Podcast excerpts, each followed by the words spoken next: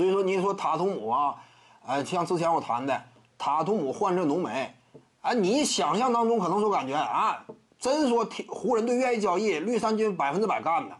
现在绿衫军如果说他真是犯蠢啊，我用塔图姆去换什么这个湖人队浓眉，你这是自毁前途，绝对是自毁前途。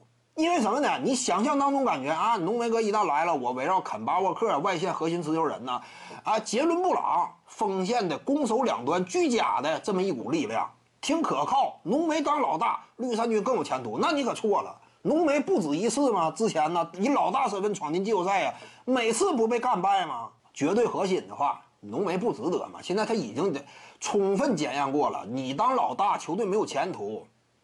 那你说怎么可能呢？对不对？你说现在浓眉比塔图姆交易价值还高啊？接下来越往后打，你放心，塔图姆这个身价会越来越高。今年真说干到了东决，塔图姆就是跻身为联盟一线的 S 级球星。塔图姆这说干到东决，那就东区争霸格局基本上大体框架定了，其中一位就是塔图姆。如果能够干到东决，与字母哥争锋较量的话，那是今非昔比啊，那是。而且塔图姆是当老大的材料，各方面能力多突出啊！基本上要啥有啥，没有技术短板，这点可怕吗？塔图姆啊，三分线以外持球投射多少次站出来，迎着防守也能射你，效率也极高，进攻没有短板呐，这非常可怕。而且塔图姆你看没看到，他现在中距离把握性也在逐渐提高，未来只能说进一步提高。莱昂纳德也不是一下生中距离就极其稳健，塔图姆现在年轻。